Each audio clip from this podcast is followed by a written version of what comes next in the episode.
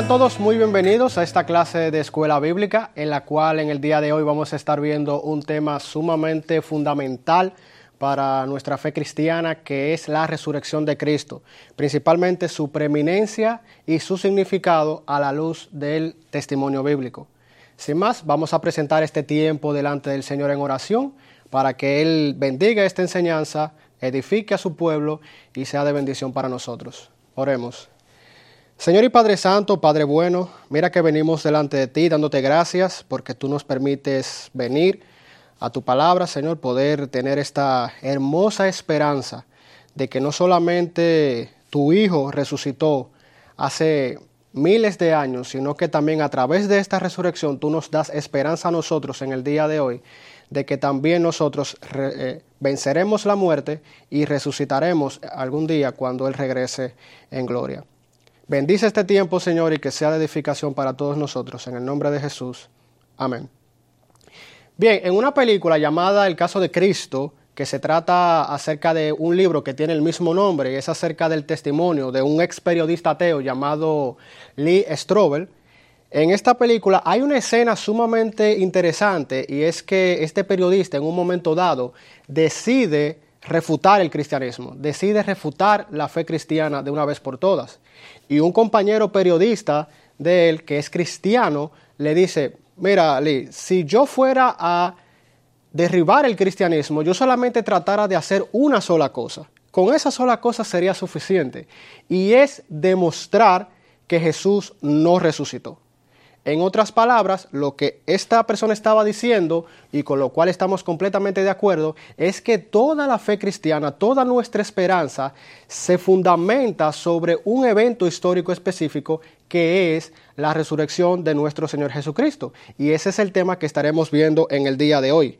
Y esto no solamente lo dice este personaje en esta película, sino que también es algo que el mismo apóstol Pablo enseña en su primera carta a los Corintios, donde dice en Primera de Corintios capítulo 15 versículo 14, y si Cristo no ha resucitado, vana es entonces nuestra predicación y vana también vuestra fe.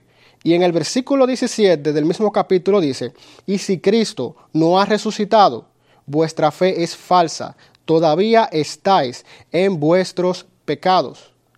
En otras palabras, si Cristo no resucitó, tampoco nosotros resucitaremos.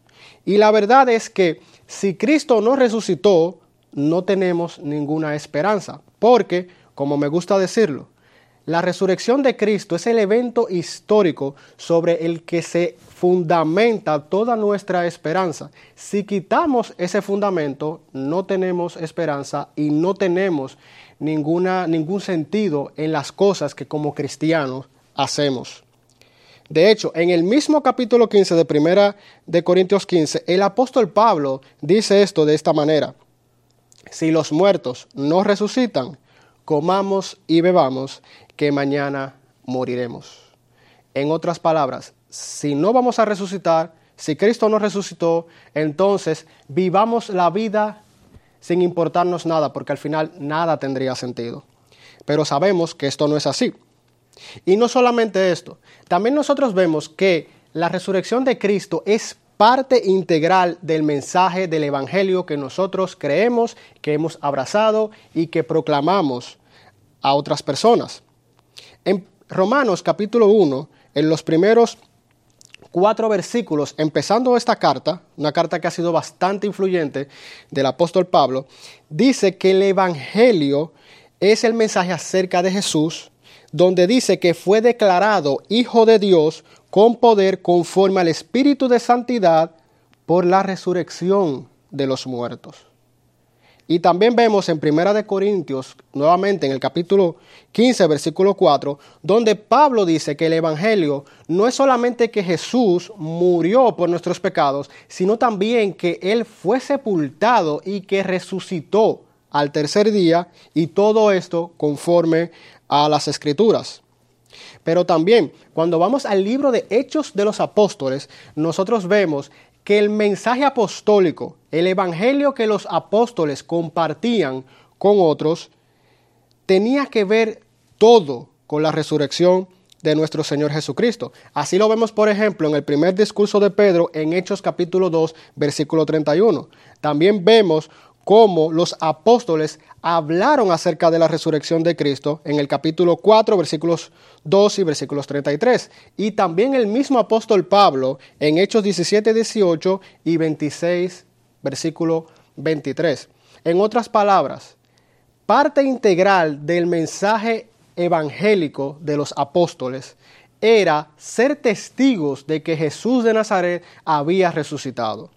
Ellos eran testigos de su resurrección. Así que todo esto nos apunta a que la resurrección no solamente fue un evento histórico en el que Jesús de Nazaret resucitó de entre los muertos, sino que esta es una verdad que tiene que ver todo con nosotros, todo con, con lo que nosotros creemos y todo con lo que nosotros como cristianos practicamos. Así que lo que vamos a ver en el día de hoy es qué significa la resurrección de Jesús, qué significa eso y ¿Qué significa esto para nosotros? ¿Qué implicaciones tiene? ¿Por qué es importante? ¿Por qué razón Pablo cuando habla del Evangelio nunca deja de hablar de la resurrección de Cristo? ¿Por qué razón los apóstoles cuando salen a predicar en el libro de Hechos siempre hacen mención de que Jesús había resucitado de los muertos? Y como vamos a ver, en realidad la resurrección es parte esencial del Evangelio en el cual nosotros creemos. Y para esto nosotros vamos a ver primeramente qué significaba el concepto de la resurrección en el mundo antiguo. Nosotros sabemos que la Biblia es un libro que se escribió hace, o un conjunto de libros que se escribió hace miles de años en un contexto histórico y cultural muy, muy distinto del nuestro. Por tal razón, un principio básico al momento de interpretar las escrituras es tratar de ver qué significan las palabras, qué significan los conceptos en su justo contexto, tanto histórico como cultural. Y para esto tenemos que, tenemos que ver qué significaba la resurrección, tanto en el mundo greco-romano, por un lado, como en el mundo judío, por el otro. ¿Por qué? Porque el contexto histórico y cultural de todo el Nuevo Testamento es, la, es donde convergen estos dos mundos. Por un lado, la iglesia cristiana nace en medio de la cultura judía que al mismo tiempo estaba dentro del el mundo greco-romano, dentro del imperio romano. Y la verdad es que podemos ver que en el mundo antiguo existían diferentes conceptos respecto a lo que nosotros conocemos como la vida después de la muerte. ¿Qué pasaba con una persona cuando moría?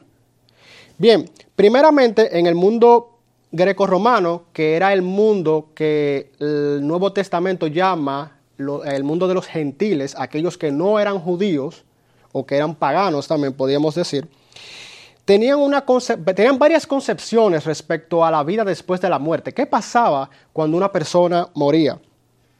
En primer lugar, la idea que existía era que cuando una persona moría, el alma iba al Hades o al inframundo, y que es el lugar donde van todos los muertos. y este era un lugar en el cual no había alegría, todo era tristeza, todo era pesar, era un estado subhumano. Y lo más importante y lo que nos compete a nosotros aquí es que en este lugar no había ningún tipo de esperanza. El que llegaba al Hades no tenía forma de ser restaurado nuevamente a la vida. Y este era el lugar donde iban todos y cada una de las personas que morían.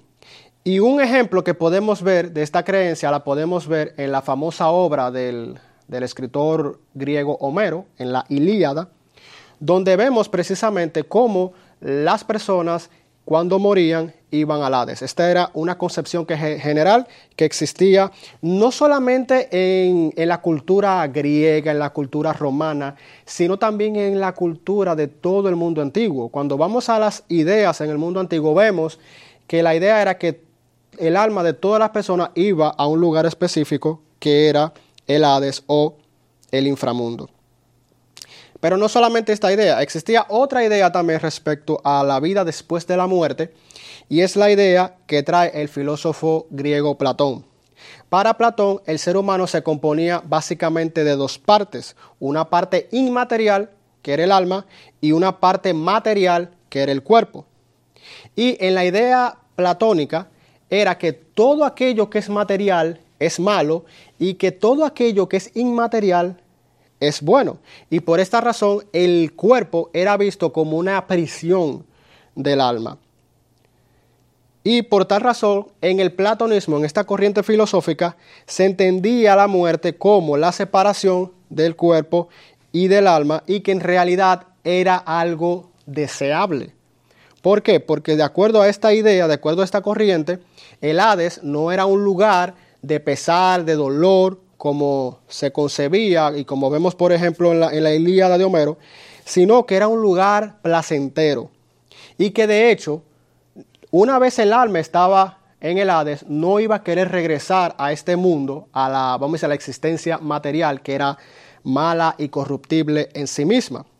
Por esta razón nosotros vemos, por ejemplo, en Hechos capítulo 17, versículo 32, cuando el apóstol Pablo está predicando a, estos griegos en la, en, la, en la, ciudad de Atenas, en el Areópago, dice en este pasaje que cuando Pablo menciona la resurrección, algunos de ellos comenzaron a burlarse de Pablo, porque en la concepción de estas personas era que era absurdo la idea de la resurrección, porque de acuerdo al platonismo, nadie iba a querer volver a esta vida material si ya estaba con todos los placeres que había en la vida más allá.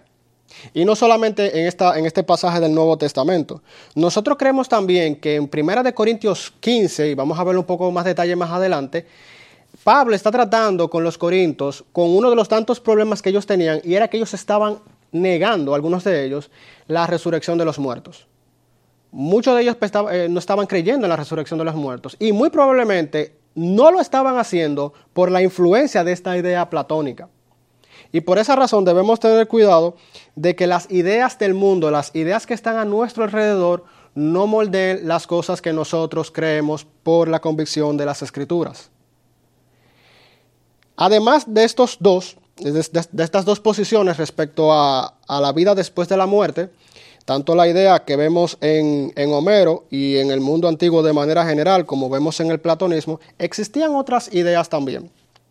Pero todas a pesar de que tienen sus diferencias, todas tenían algo en común. Y es algo que nos compete a nosotros. Y es que los muertos no resucitaban. Independientemente de la posición que tú tuvieras en el mundo antiguo, en el mundo greco-romano, en el mundo gentil, nadie regresaba después de haber muerto. Nadie resucitaba. De hecho, la muerte era un camino de una sola vía. Y por esta razón muchos en el mundo antiguo, o podemos decir que la mayoría de las personas, veía la resurrección como una idea absurda. Y eso es similar a nuestros días.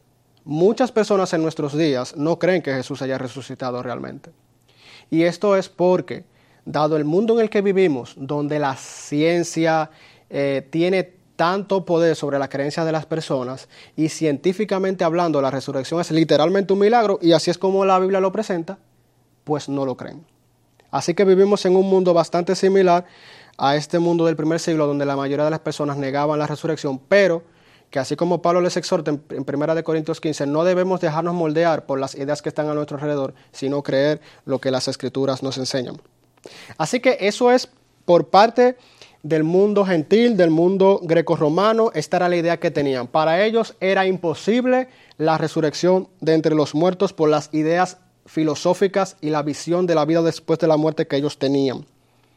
Sin embargo, en el mundo judío era distinto. Nosotros podemos ver eh, en el mismo Nuevo Testamento que en realidad la esperanza de la resurrección estaba enraizada en lo que nosotros conocemos hoy como el Antiguo Testamento o las escrituras judías. En 1 Corintios capítulo 5 versículo 4, el apóstol Pablo dice que Jesús resucitó al tercer día conforme a las escrituras. Y esa parte la subrayo. ¿Por qué? Porque las, la esperanza de la resurrección era algo que ya se había anticipado en el Antiguo Testamento. Y por esta razón los judíos que tenían el Antiguo Testamento como palabra de Dios, la creían. Y no solamente en este pasaje, nosotros podemos ver, por ejemplo, también en Hechos capítulo 3, eh, capítulo 23, perdón, versículo 6, donde dice que los fariseos, y Pablo era uno de ellos, creían en la resurrección. Y los fariseos era una secta dentro del judaísmo. Así que ellos creían en la resurrección. Otro ejemplo que también vemos es en Juan capítulo 11, versículo 24, donde mata a la hermana de Lázaro, dice al Señor, sí, yo creo que Lázaro va a resucitar, pero él va a resucitar en el día final. Y tanto Marta como Lázaro también eran judíos. O sea, esta es una esperanza que no viene del mundo pagano, no viene del mundo gentil o greco-romano. La esperanza de la resurrección es una esperanza que viene del mundo judío porque estaba enraizada en el Antiguo Testamento o las escrituras hebreas. Y debemos hacer una aclaración aquí que la, esperanza o la idea de la resurrección la vemos en el Antiguo Testamento, como Pablo bien afirma, pero no la vemos en la, muy claramente en la parte inicial de la historia del antiguo Israel que tenemos en el Antiguo Testamento, sino que empezamos a verla ya más avanzada en la historia bíblica. Y claro, esto no debe sorprendernos porque la revelación especial de Dios en la Biblia es una, es una revelación progresiva. ¿Y qué significa esto? Bueno, que Dios al pasar de los siglos se fue revelando de una manera más clara, de una manera más eh, evidente, y por esta razón, las cosas, por ejemplo, que sabía Abraham, es mucho menos que la que nosotros conocemos hoy, porque ya nosotros tenemos la revelación completa. Abraham no la tenía completa, Moisés no la tenía completa, sino que la revelación se fue dando poco a poco hasta alcanzar su clímax en el Señor eh, Jesucristo. Y es por esta razón entonces que nosotros empezamos a ver la esperanza de la resurrección de una manera más clara en el Antiguo Testamento, ya cuando llegamos a los profetas escritores, a los libros del Antiguo Testamento que nosotros conocemos como los profetas. Y hay varios pasajes que podemos mencionar que hacen ya alusión a una esperanza de resurrección. El primero de ellos es Ezequiel capítulo 37 y ahí tenemos la famosa visión de el valle de los huesos secos. Y como sabemos, en esta visión Dios le dice al profeta Ezequiel, profetiza sobre estos huesos, literalmente cadáveres, y lo que hace el profeta es precisamente obedecer y profetizar a estos, a estos huesos. Y dice entonces que estos huesos comenzaron a tener carne, se formaron como personas y formaron todo un ejército. Y aquí empezamos a ver la idea de cómo estos muertos fueron traídos a la vida. También podemos ver en pasajes como Oseas capítulo 6 versículos del 1 al 2 y capítulo 13 versículo 14, donde se anuncia que el Señor daría vida nuevamente a su pueblo y que los liberaría del sepulcro o del Sheol. También vemos en Isaías 26, 19, donde tenemos la promesa de que sus cadáveres, hablando de Israel, volverían a la vida.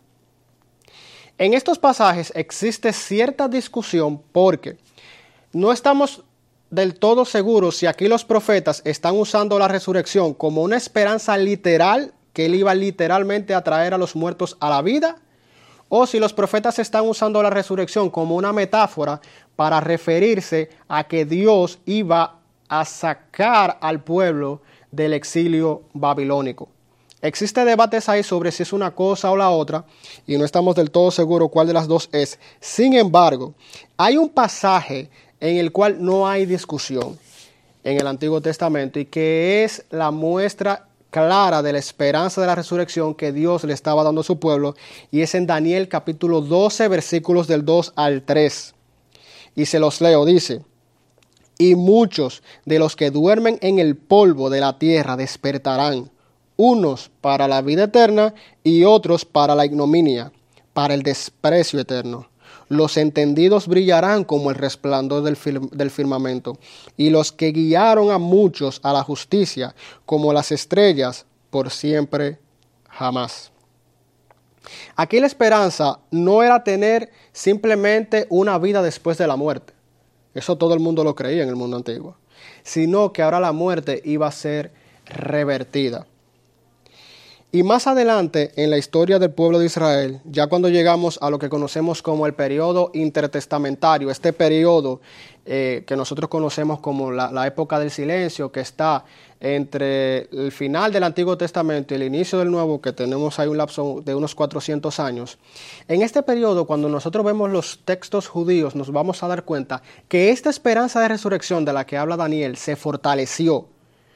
Y se fortaleció a tal punto que fue lo que sostuvo al pueblo judío cuando fueron eh, perseguidos, cuando fueron pisoteados por los, eh, por los imperios paganos que los dominaron durante esa época. Y aquí quisiera compartirles un pasaje, el pasaje de Segunda de Macabeos capítulo 7 versículo 9, que aunque se trata de un pasaje que está en un libro apócrifo, sí nos da una evidencia histórica clara de cuál era la concepción que los judíos tenían acerca de la resurrección en esta época. Y este pasaje dice lo siguiente, pero él, exhalando el último suspiro, dijo, tú criminal, nos quitas la vida presente, pero el rey del mundo, refiriéndose a Dios, nos resucitará a una vida eterna, a nosotros que morimos por sus leyes. El libro de Macabeo se da en el contexto de la lucha de los judíos contra el despreciable emperador Seleucida Antíoco IV Epífanes, que había pisoteado a, a este pueblo y quería arrancarles las costumbres que Dios les había dado. Y es en esta lucha como vemos que la resurrección viene a ser una esperanza. En otras palabras, tú puedes matarnos, pero Dios nos ha dado la esperanza de que aunque tú nos mates, nosotros vamos a volver a la vida. Él nos va a traer a la vida nuevamente. Él nos va a resucitar.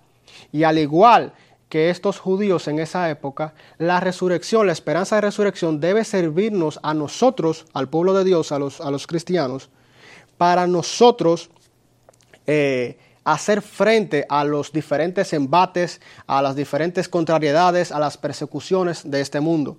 Porque al final lo peor que este mundo te puede hacer es matarte. Pero el Señor promete que Él te va a traer a la vida nuevamente si estás en Él. Así que este es el contexto de la idea de la resurrección en el mundo del Nuevo Testamento. Como dijimos, por un lado, los gentiles veían la resurrección como algo absurdo, pero por otro lado, los judíos tenían esta esperanza en la resurrección, de que un día el Señor los iba a traer a la vida nuevamente. Y es ya nosotros entrando al Nuevo Testamento que vemos que una de las enseñanzas que vemos en los cuatro evangelios, Mateo, Marcos, Lucas y Juan, es que el Señor fue crucificado, fue sepultado y al tercer día resucitó. Y no solamente fue que Él resucitó y que los discípulos tuvieron un sueño o lo vieron en una visión o vieron a un ángel y pensaron que era el Señor. Y muchas personas han usado, eh, han usado estos argumentos para descalificar la resurrección del Señor Jesucristo. Pero la verdad es que algo que deja claro los evangelios y el Nuevo Testamento es que los discípulos del Señor vieron a Jesús resucitado en carne y hueso, lo vieron resucitado corporalmente y este es un detalle sumamente importante. Alguien escribió lo siguiente respecto a esto. Como mucha gente creía en fantasmas y en la vida después de la muerte, como ya vimos, una proclamación de que los discípulos habrían visto a Jesús como un espíritu no habría sido muy controversial. Son, en cambio, los primeros testigos que declaran que lo vieron corporalmente que hizo de su testimonio único. En otras palabras, el hecho de que los discípulos declararon haber visto a Jesús en carne y hueso resucitado, no a un fantasma, hizo de su testimonio único. Y lo que vamos a hacer ahora en el resto de esta, de esta clase es ver qué implica y qué significa la resurrección de Jesús para nosotros los cristianos. Y podemos durar horas si vemos el testimonio de todo el Nuevo Testamento. Así que lo que vamos a hacer es simplemente ver lo que el apóstol Pablo dice en dos de sus cartas acerca de la resurrección. en la carta a los romanos, por un lado, y en la carta, en la primera carta a los corintios, por el otro. Y nosotros sabemos que la carta a los romanos, que recientemente se terminó de, predicar en nuestra iglesia, muchas veces nosotros pensamos en ella como la carta de la, de la justificación por la fe. Sin embargo, la carta a los romanos nos enseña muchas cosas acerca de la resurrección. Y la verdad de la resurrección está muy presente en la mente de Pablo cuando escribe esta carta. Y vamos a ver algunas enseñanzas acerca de la resurrección eh, que tenemos en esta carta. Empezando Romanos, capítulo 1, versículos del 3 al 5, el apóstol Pablo, hablando acerca del Evangelio, dice lo siguiente, acerca de su Hijo, o sea, el Evangelio, que nació de la descendencia de David según la carne, y que fue declarado Hijo de Dios con poder, conforme al Espíritu de Santidad, por la resurrección de entre los muertos. Nuestro Señor Jesucristo, por medio de quien hemos recibido la gracia y el apostolado para promover la obediencia a la fe entre todos los gentiles por amor a su nombre. En otras palabras, lo que el apóstol Pablo está diciendo aquí es que la resurrección es la prueba de que Jesús es el Cristo, es el Mesías. ¿Por qué? Porque cuando aquí dice que Jesús fue declarado con poder Hijo de Dios por la resurrección, Hijo de Dios aquí, cuando vemos este título, Hijo de Dios, a la luz del Antiguo Testamento, a la luz de pasajes como el Salmo 2, vemos que este es un título mesiánico, que Dios entregaría el poder, el reino sobre las naciones a su Hijo. Y esto separa a Jesús del resto de aquellos que se habían declarado Mesías en esta época. Cuando un judío se declaraba Mesías, lo que pasaba era que los romanos simplemente lo asesinaban, lo crucificaban y ahí quedaba todo. Sin embargo, los romanos, a pesar de que crucificaron a Jesús, Él resucitó y con esto, con poder, se demuestra que Él es el Mesías, el Hijo de Dios. Y con esto se demuestra que Jesús es el rey, el gobernante y el soberano de todo el universo. Él es el Mesías, Él es el Señor. También tenemos otro pasaje en Romanos capítulo 4, versículos del 16 al 17 y 23, 24, que dice lo siguiente.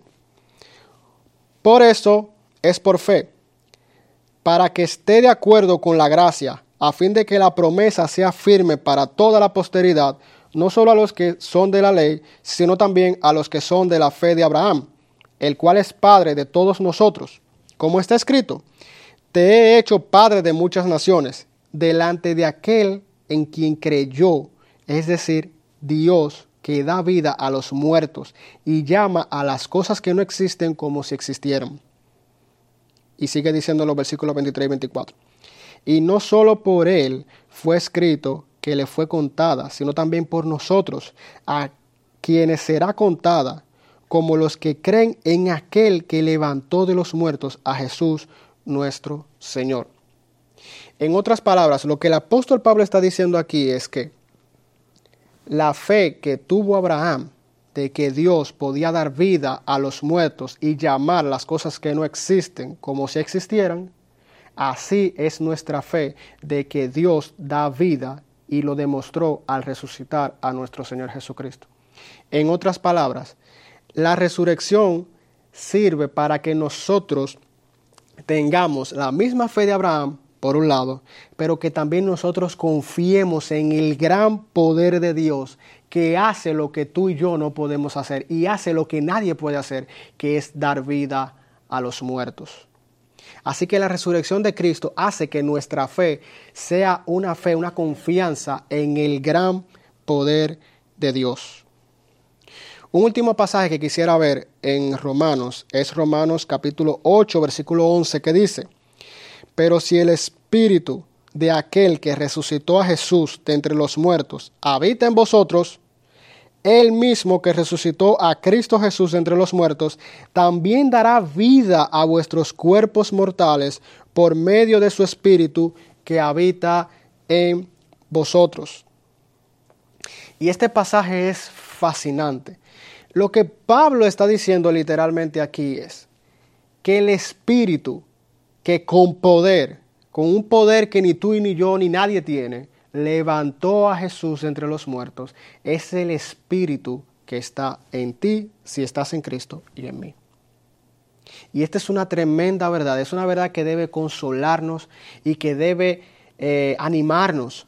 ¿Por qué? Porque cuando nosotros nos vemos a nosotros mismos en nuestras debilidades, en nuestras luchas con el pecado, y nosotros sabemos teóricamente que el Espíritu de Dios está en nosotros, pero no solamente que el Espíritu de Dios está en nosotros, sino que ese es el Espíritu que levantó a Jesús de los muertos y ese Espíritu habita en nosotros.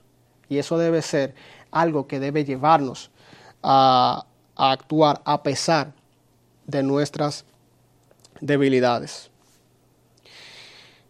Y no podemos dejar de hablar de, la resurrección sin mencionar Primera de Corintios capítulo 15. Y lo, y lo, hemos citado varias veces. Sin embargo, vamos a ver ahora eh, este pasaje un poco más de cerca y vamos a ver qué más podemos aprender acerca de la resurrección, aparte de lo que ya vimos en la carta a los romanos. Y la situación que estaba pasando aquí en Corinto era, como mencioné al principio, era que un, grupo de creyentes de, esta, de estas iglesias había rechazado la creencia de que Jesús, eh, perdón, de que la resurrección, eh, los muertos no podían resucitar, básicamente. Y esto era precisamente por lo que mencionábamos a un principio, de la idea que existía en el mundo antiguo de que los muertos no podían resucitar. Ellos se habían dejado influenciar por las creencias de su alrededor, por las creencias eh, paganas. Sin embargo, lo que Pablo hace en este capítulo básicamente es decirles a ellos, ustedes ya han abrazado el Evangelio.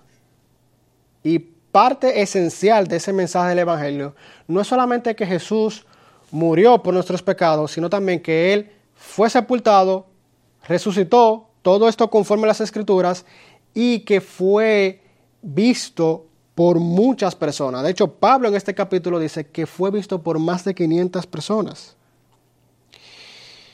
Así que, ¿qué podemos ver de la resurrección en este capítulo? Bueno, al principio del capítulo 15, versículos 3 y 4 dice, porque yo os entregué en primer lugar lo mismo que recibí, que Cristo murió por nuestros pecados conforme a las escrituras, que fue sepultado y que resucitó al tercer día conforme a las escrituras. En otras palabras, la resurrección de Cristo es parte esencial del mensaje del Evangelio que nosotros creemos y proclamamos. Si Jesús solamente hubiese muerto en una cruz, Él iba a ser un Salvador vencido. La muerte lo habría vencido. Por esa razón, la resurrección es parte esencial de el mensaje del Evangelio. Así que cuando tú medites en el Evangelio, cuando tú compartas el Evangelio con otros, recuerda que la resurrección del Señor es parte esencial de este mensaje. También, Primera de Corintios, capítulo 15, versículos 14 y 17, que leímos al principio, que dice, y si Cristo no ha resucitado, vana es entonces nuestra predicación y vana también vuestra fe. Versículo 17. Y si Cristo no ha resucitado, vuestra fe es falsa, todavía estáis en vuestros pecados. Así que no solamente debemos creer que Cristo resucitó, sino que en realidad este evento histórico es lo que le da sentido a nuestra fe. Si Cristo no resucitó, si no hay resurrección de entre los muertos, entonces no tiene sentido esto que yo estoy haciendo ahora, no tendría sentido nosotros congregarnos, no tendría sentido nosotros eh, orar o estudiar la palabra, porque sería una fe vana, sería una fe vacía, no tendría sentido. Si al final nuestra vida simplemente termina en la muerte, si al final todos tendremos el mismo destino, entonces no tiene mucho sentido, o realmente no tiene ningún tipo de sentido, el nosotros eh, creer. Así que esto es lo segundo que podemos ver en Primera de Corintios. la resurrección no solamente es un evento histórico, sino que es una verdad que le da sentido a nuestra fe. Y por lo tanto, es una verdad que debe ser innegociable. Jesús resucitó, no solamente fue una visión, no solamente fue un sueño o un ángel, Él corporalmente resucitó y eso es parte esencial de nuestra fe y de nuestra esperanza. También podemos ver en Primera de Corintios, capítulo 15, ahora en los versículos 20 al 21, que dice lo siguiente, Mas ahora Cristo ha resucitado entre los muertos, primicia de los que durmieron, porque ya que la muerte entró por un hombre, también por un hombre vino la resurrección de los muertos. Cuando hablábamos hace unos minutos acerca de la esperanza que tenían los judíos basada en el Antiguo Testamento sobre la resurrección, no sé si se dieron cuenta de un detalle, pero esta, esta esperanza era que Dios iba a resucitar a todo su pueblo, iba a ser una, resurrección eh, corporativa, podemos decir. Sin embargo, en la resurrección de Jesús nosotros vemos que Dios resucita a una sola persona, que fue a nuestro Señor.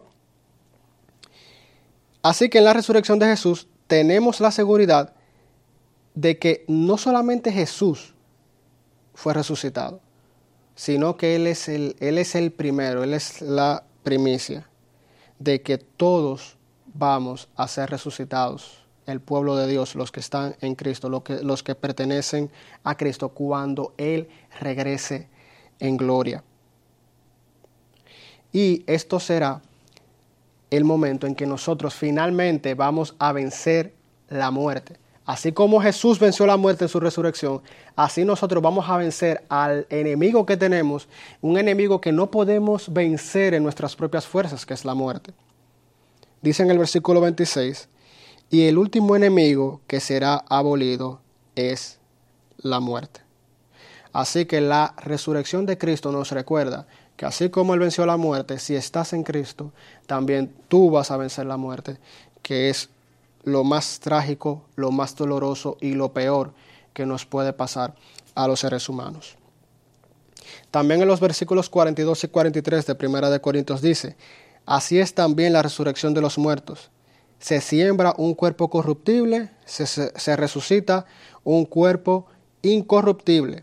Se siembra en deshonra, se resucita en gloria. Se siembra en debilidad, se resucita en poder.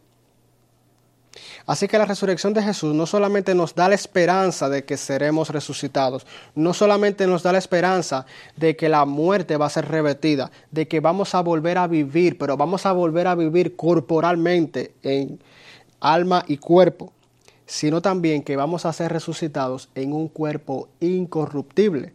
Por lo tanto, nuestro estado luego de nuestra resurrección va a ser infinitamente mejor que nuestro estado actual sujetos a corrupción.